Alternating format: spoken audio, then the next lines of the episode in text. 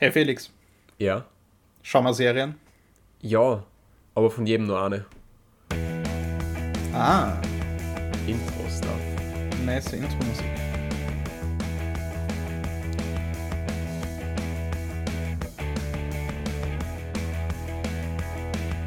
Hallo und herzlich willkommen zum elften Podcast mit mir, dem Felix. Und mir, dem Jan. Und heute geht's um äh, zwei Folgen WandaVision, drei Folgen Tribes of Europa und eine Folge Snowpiercer. Ist es das erste Mal, dass es um gar keinen Film geht? Hatten Kann, wir das schon? kann durchaus sein, ja.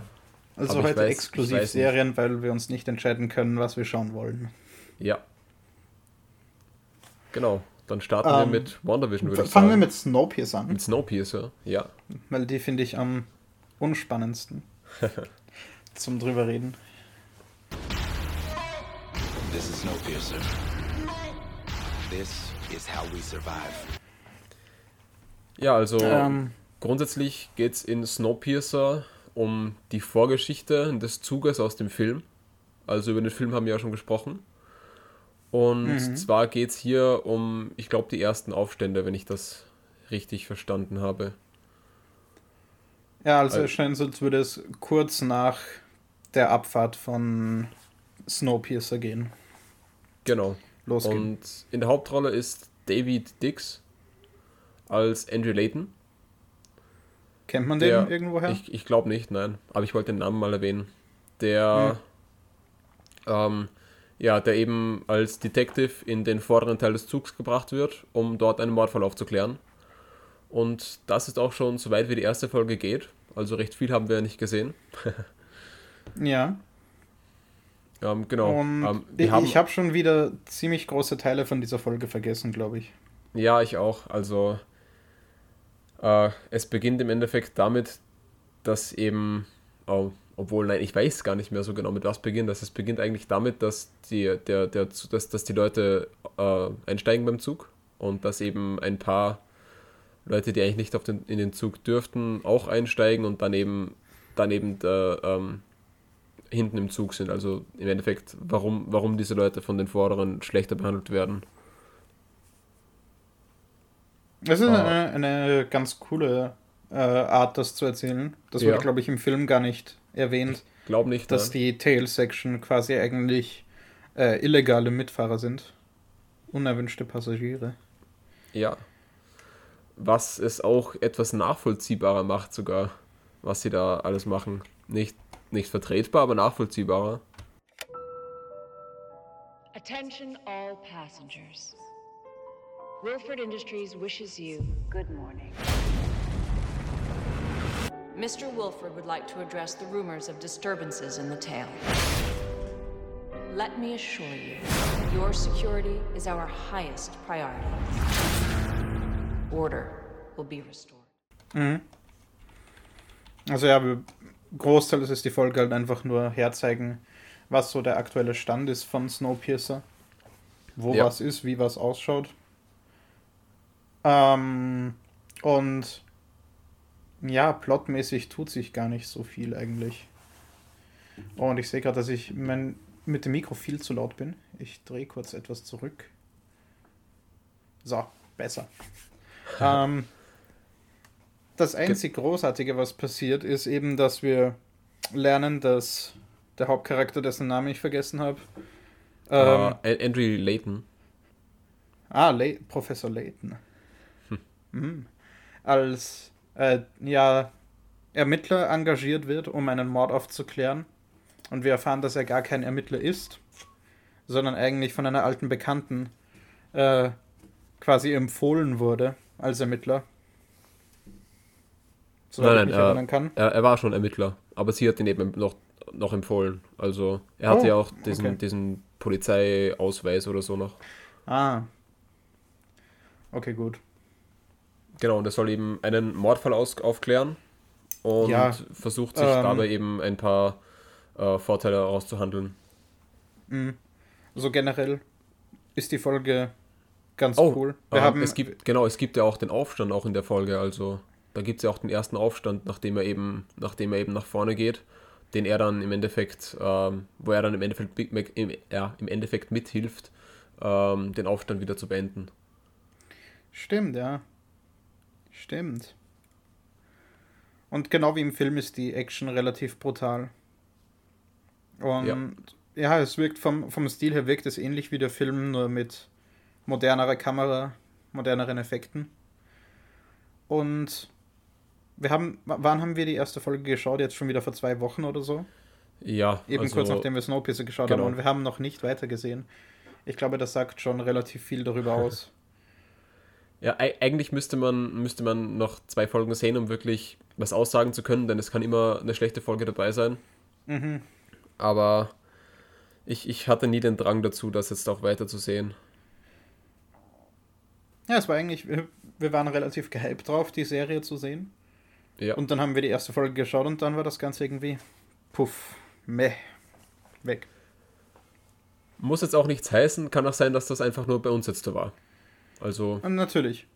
Also die, die erste Folge kann man sich gerne anschauen. Die ist, sie ist nicht wirklich schlecht eigentlich. Ich habe weniger negative Kommentare währenddessen abgegeben als bei der nächsten Serie, über die wir reden. in der ersten Folge. Aber aus irgendeinem Grund haben wir bei Tribes of Europa weitergeschaut und bei Snowpiercer nicht.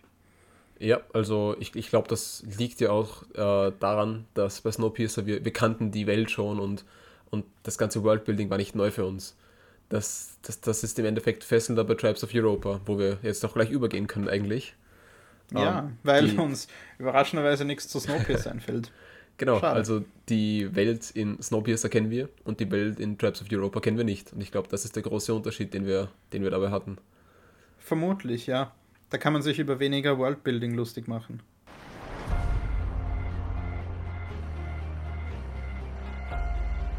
Regieren die Tribes den Kontinent Europa. Und baden in dem Blut, um die Vorherrschaft zu erringen. Ja, also die ersten drei Folgen von Tribes of Europa haben wir gesehen und äh, in denen gibt es eben sehr viel Worldbuilding. Also wir erfahren, dass es einzelne Stämme gibt. Stämme haben sie, oder wie haben sie die genannt? Tribes? Tribes. Tribes, ja, stimmt. Oh, steckt es sogar im ja Titel. So ein, also die ganze Serie ist ein, ein Deutsch-Englisch-Gemisch eigentlich. Also ja. die Originalsprache ist Deutsch, hat aber immer wieder englischen Dialog in der Serie, der dann mit Untertiteln ist. Und das mag ich. Das, das ist ein cooles Element. Ich mag es, wenn Sprachen gemischt werden. Und ja. noch mehr, wenn es Sprachen sind, die wir verstehen. Auf jeden Fall. Also vor allem eben auch, dass es eine deutsche Produktion ist, äh, mhm. ist noch, noch einmal etwas ganz anderes. Denn normalerweise hört man ja sehr oft einfach nur diese, äh, den, die, das übersetzte Englisch, das dann, das dann auch etwas zu dem Gesprochenen im Englischen dazu passen muss. Von den Lippenbewegungen her und so weiter. Das heißt, das Timing ist da auch wichtig. Und hier hört man eben, was man, finde ich, ziemlich selten dann auch hört, dieses pure Deutsche. Also wirklich das, was man im Deutschen auch sagen würde. Was, was ich würde jetzt gleich, ich, ich, ja. ich würde das jetzt echt gerne als Überleitung nehmen zu den Dialogen. Und ja. von wegen, ja, haha, die Sprache kann noch so cool sein, wenn die Dialoge schlecht sind. Aber wir sollten vorher vielleicht noch ein paar generelle Fakten und zum Universum erklären und so. Es spielt ja. in der Zukunft in Europa in 2073. Vielleicht. Oder? Das, ich, ich weiß Kurz vor 2077. Und, Und, die Hauptrollen ja, es sind postapokalyptisch. Ja, ja, postapokalyptisch. In den Hauptrollen, in den Hauptrollen sind zwei Berliner, Emilio Sacraia als Keanu, geschrieben mit I und O, und Henriette Confurius, ich glaube, ich habe das falsch ausgesprochen, als Liv. Und was ist mit äh, Cube Guy? Ich habe seinen Namen vergessen. Oh, stimmt, den gab es ja auch noch. Ähm, den muss ich ja schon nachsehen, den habe ich, hab ich voll übersehen. Ähm, Cube Guy, war das Elia? Äh, gut möglich. Also Elia wird gespielt von David Ali Rached und da ist leider kein Bild dabei, deshalb kann ich das jetzt nicht ah, okay. zu 100% sagen, ob das der ist. Genau, also grundsätzlich geht es eben darum, dass am sogenannten Schwarzen Freitag. Ähm, War es nicht Schwarzer Dezember? oh ja, Schwarzer Dezember, stimmt. Schwarzer Freitag, den Schwarzer. Freitag, genau, das, das gibt es bei uns. Im Schwarzen Dezember im Endeffekt ähm, die Zivilisation unterging, weil. Vermutlich Ich glaub, durch einen nicht Stromausfall, was die Bezeichnung Schwarzer Dezember erklären würde, wegen Ja. Blackout und so. Es wurde ein großer Stromausfall erwähnt. Im Dezember 29 fing auf einmal an, die technisierte Welt durchzudrehen. Batsch! Licht aus und Finsternis. Das war's dann. Mittelalter. Die Welt da draußen ist nicht die unsere. Wir dachten, wir könnten für immer in Frieden leben. Und ja, es kann wirklich sein, dass da einfach einen Monat lang oder länger der Strom eben einfach weg war. Oder immer noch weg ist. Und sich dadurch die Zivilisation wieder zu Stämmen, zu Tribes zurückgezogen hat und sich jetzt langsam wieder aufbaut, hoffentlich. Ja. Also, genau, ja. Im Endeffekt beginnen wir ja bei den, ähm, wie heißen sie? Die Origines. Origines, genau. die dort eben im Wald leben und ein paar Waffen haben. Also äh, äh, es geht sehr viel um Kämpfen und so weiter. Und die haben eben, ja, ich glaube vergleichsweise wenig Waffen. Und in der, in der Gegend der Origines stürzt dann ein atlantisches Schiff ab. Also es gibt hier anscheinend äh, Atlantis oder etwas ähnliches, das auf jeden Fall so heißt. Ja, Und- vielleicht ist es wirklich einfach nur benannt, weil wir erfahren, dass die Atlantier auf der Arche leben, was vermutlich ein großes Schiff ist, das vermutlich im Atlantik ist. Und ich würde vermuten, dass daher die Bezeichnung Atlantier kommt. Ah, das kann sein. Genau, und dieses Schiff startet im Endeffekt die Serie, dieses abstürzende Schiff, und wird, ähm, ja, wird von, also, also der Inhalt dieses Schiffes, der Pilot, beziehungsweise genauer gesagt ein Cube, der Infos enthält, wird von allen möglichen Seiten gesucht. Also es ist quasi so, dass die Atlantier die fortgeschrittensten überhaupt sind, weil sie eben Raumschiffe haben und so Zeug, während die Origines mit Pfeil und Bogen herumlaufen. Und dann stürzt Fast, eben ja. dieses hochmoderne Schiff ab und die Origines nehmen den Piloten auf und versuchen, ja, ihm zu helfen, weil er von den Crows abgeschossen wurde, was so die Bösewichte der Serie sind. Mhm. Das sind so düstere Anime-Bösewichte, die Berlin belagert haben und dort ein Sklavenlager haben. Und die wollen unbedingt diesen Cube und löschen deswegen auch ganze Dörfer und Stämme aus, ohne Rücksicht auf irgendwas. Ohne Rücksicht darauf, den Piloten zu töten vielleicht. Ohne Rücksicht Was darauf, ihnen offensichtlich ja zu auch egal die sie war. wollen. ja, Und so kommen die Crows nach New Praha. War das dort, wo die Origines waren? Oder war Ähm. das die, die andere kleine Stadt, die schon, die schon durchgemetzelt war? ich glaube, das war die andere kleine Stadt. Okay. Auf jeden Fall kommen die Crows zu den Origines, metzeln dort alle weg, weil sie den Cube haben wollen. Aber Elia entwischt mit dem Cube und flüchtet. Ähm, Keanu wird festgenommen und nach Berlin in dieses Sklavenlager gebracht. Mhm. Und Liv überlebt und will jetzt zusammen mit den Crimsons, was quasi so die, die neuen Vereinten Nationen sind, eine Militärorganisation, die Europa wieder aufbauen will. Genau, im Endeffekt, äh, ich glaube, aus der Schweiz agierend, so als Hauptsitz. Hm. Also ich glaube, auf den, auf den Patches auf ihren Schultern hatten sie da, da hatten sie Schweiz draufstehen, oder? Keine Ahnung. Hören sich Äh. auch so an. Also sie, also sie haben da auch wirklich jemanden gecastet, der sich, beziehungsweise es hört sich eben so an, als wäre er österreichisch, Schweiz, schweizerisch. Irgend sowas. Es kann gut sein. Auf jeden Fall ist es ein, ja, grundsätzlich ist es ein ziemlich durchmischter Pool an Menschen, Ja. die eben versuchen, Europa wieder aufzubauen und denen äh, schließt sich Liv mehr oder weniger an, um hoffentlich ihren, ihre Familie aus Berlin zu befreien. Aus Bratok, wie es jetzt Genau. heißt. Und großteils ist das auch schon das, was in den ersten drei Folgen passiert. Das ist jetzt nicht wirklich was Spoileriges. Das Einzige, was noch übrig bleibt, ist, dass Elia, der den Cube hat, auf seiner Flucht auf den Han Solo dieser Serie trifft, nämlich Mhm. Moses. Und mit dem auf Reise geht, um den Cube zu reparieren und ihn hoffentlich zu verkaufen. Genau, also so. vermutlich will er ihn nicht verkaufen, sondern hat das eben nur als Vorwand, um dass, dass Moses ihm hilft. Also würde ich mal behaupten. Leider haben wir noch keine Ahnung, was der Cube überhaupt kann Ja, oder sonst was. also Deswegen er weiß ist ich im Endeffekt nicht, wie wichtig ein, das wirklich ist. Genau, er ist im Endeffekt zur Datenübertragung, aber welche Daten er genau beinhaltet, wissen Mhm. wir bis dato noch nicht. Es könnte einfach nur irgendein Holocron sein. Im Idealfall wär, könnte natürlich irgendwas Cooles, was dann Ja, dabei hilft, Keanu und die anderen aus Bratok zu befreien. mhm. Aber das wissen wir noch nicht.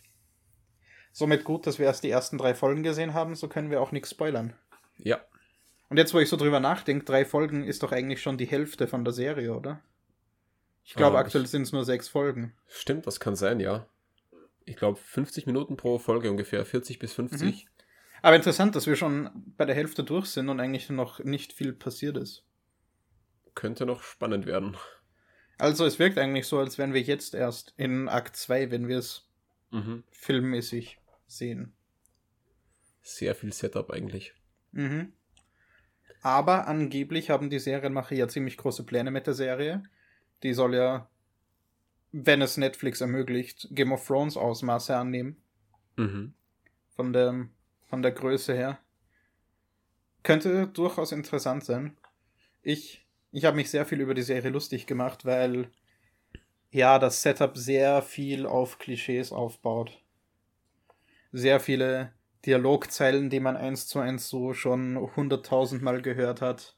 Ja, man hat sogar den Willem Scream sehr präsent einmal Oh in einem Gott. Kampf dabei. Ähm, Mhm. Und, und eben auch die, ähm, also um jetzt ein konkretes Beispiel zu nennen, die Bösewichte, also die Crows, die eben dann auch nie ihr Wort brechen und ähm, bis zum Tode kämpfen und bevor sie, bevor sie gefangen genommen werden, bringen sie sich lieber um. Also das, das man eigentlich schon von überall kennt. Ja, oder eben auch so der, der Bösewicht-Typ, der Leute aus den eigenen Reihen einfach so umbringt, nur um zu zeigen, dass er böse ist. Ja, Und so ganz, so ganz simples Zeug. Einen, eine meilenweit ersichtliche Romance-Story, die total unangenehm ist und trotzdem vorhersehbar. fast schon wie in Queen's Gambit, aber da fand ich es schlimmer. Mit der, mit der unguten Romance-Story.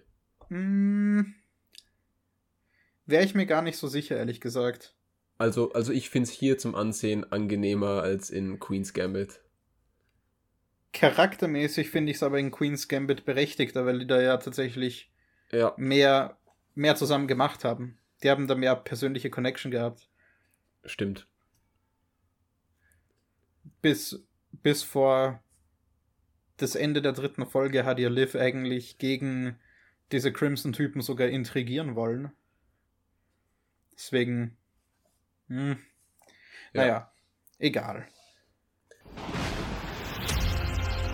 Manchmal braucht es eine ungeheuerliche Tat, um den Lauf der Geschichte wieder in die richtige Bahn zu lenken.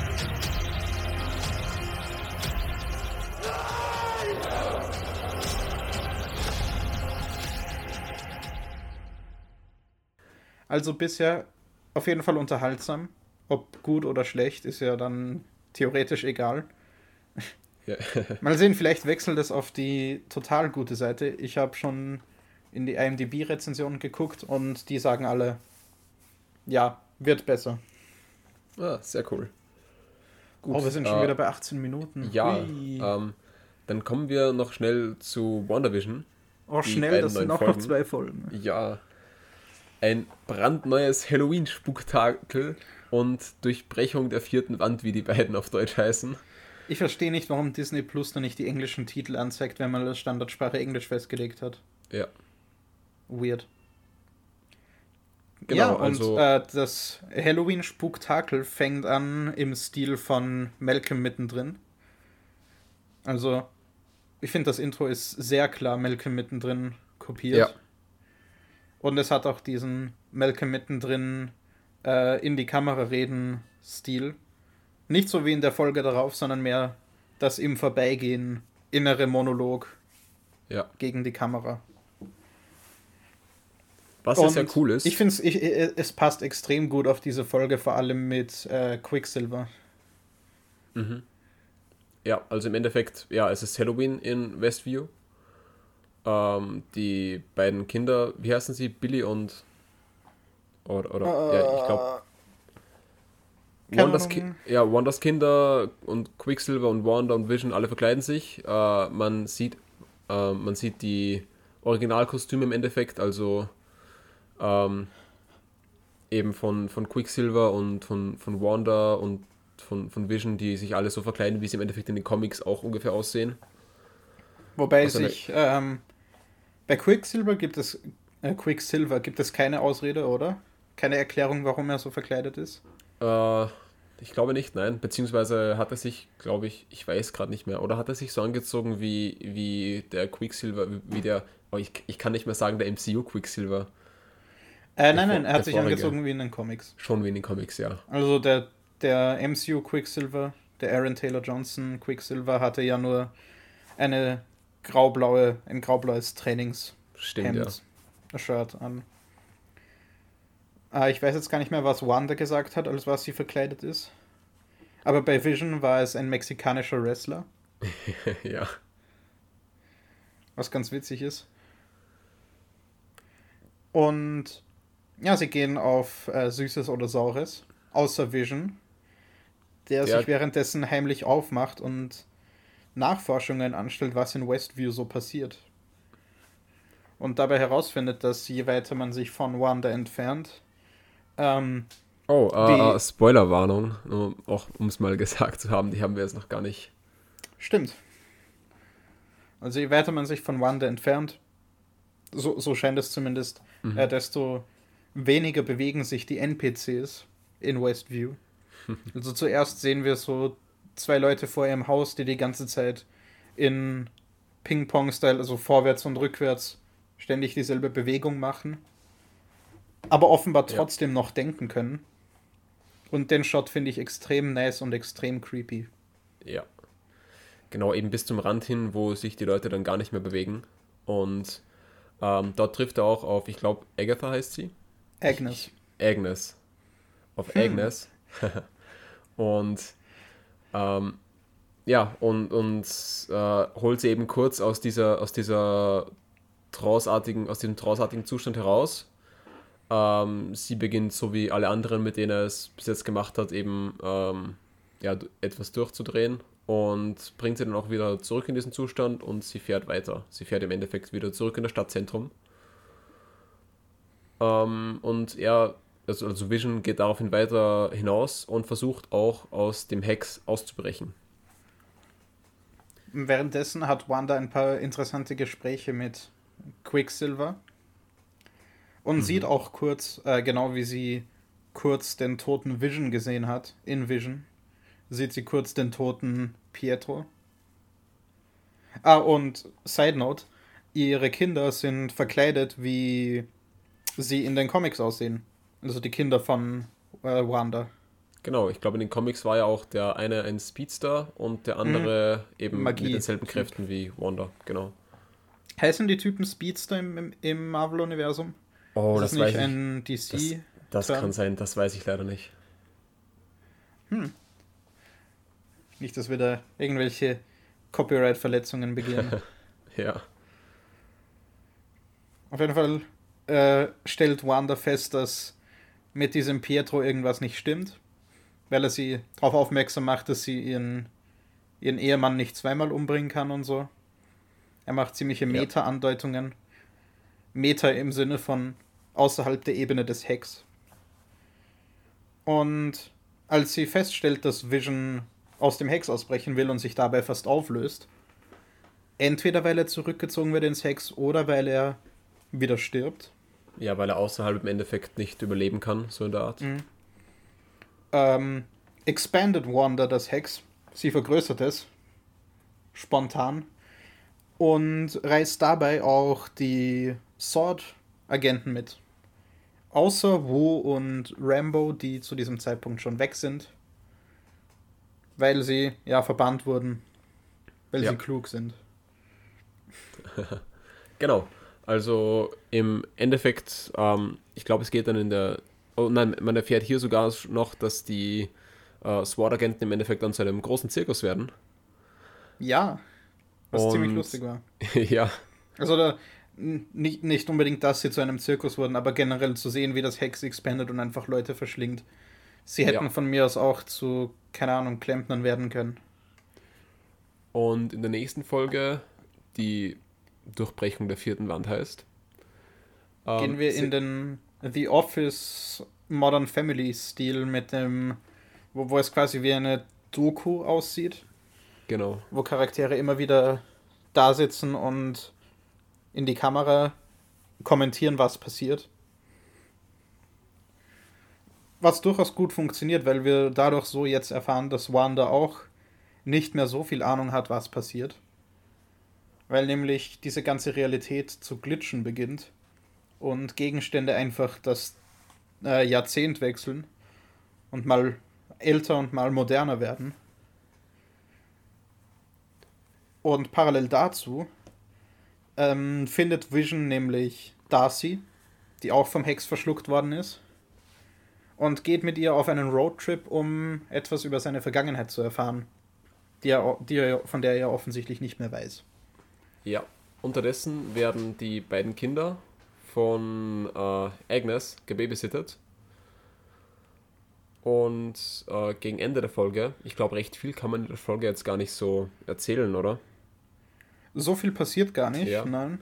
Also gegen Ende der Folge äh, will eben dann Wanda im Endeffekt wieder zu ihren Kindern und äh, es stellt sich heraus, dass Agnes eigentlich Agatha Harkness. Harkness, genau, ist.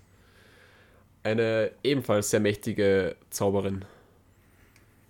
die auch aus den Comics ist und ja, Wanda kommt in ihren Gruselkeller, wo es anscheinend ein paar sehr interessante Referenzen gibt. Zum einen wird ein äh, Buch gezeigt, von dem irgendwelche schwarze Energie strömt und es wird spekuliert, dass das ein äh, Buch ist, das es in den Comics gibt, das Multiversum-Stuff ermöglicht, Oh, mhm.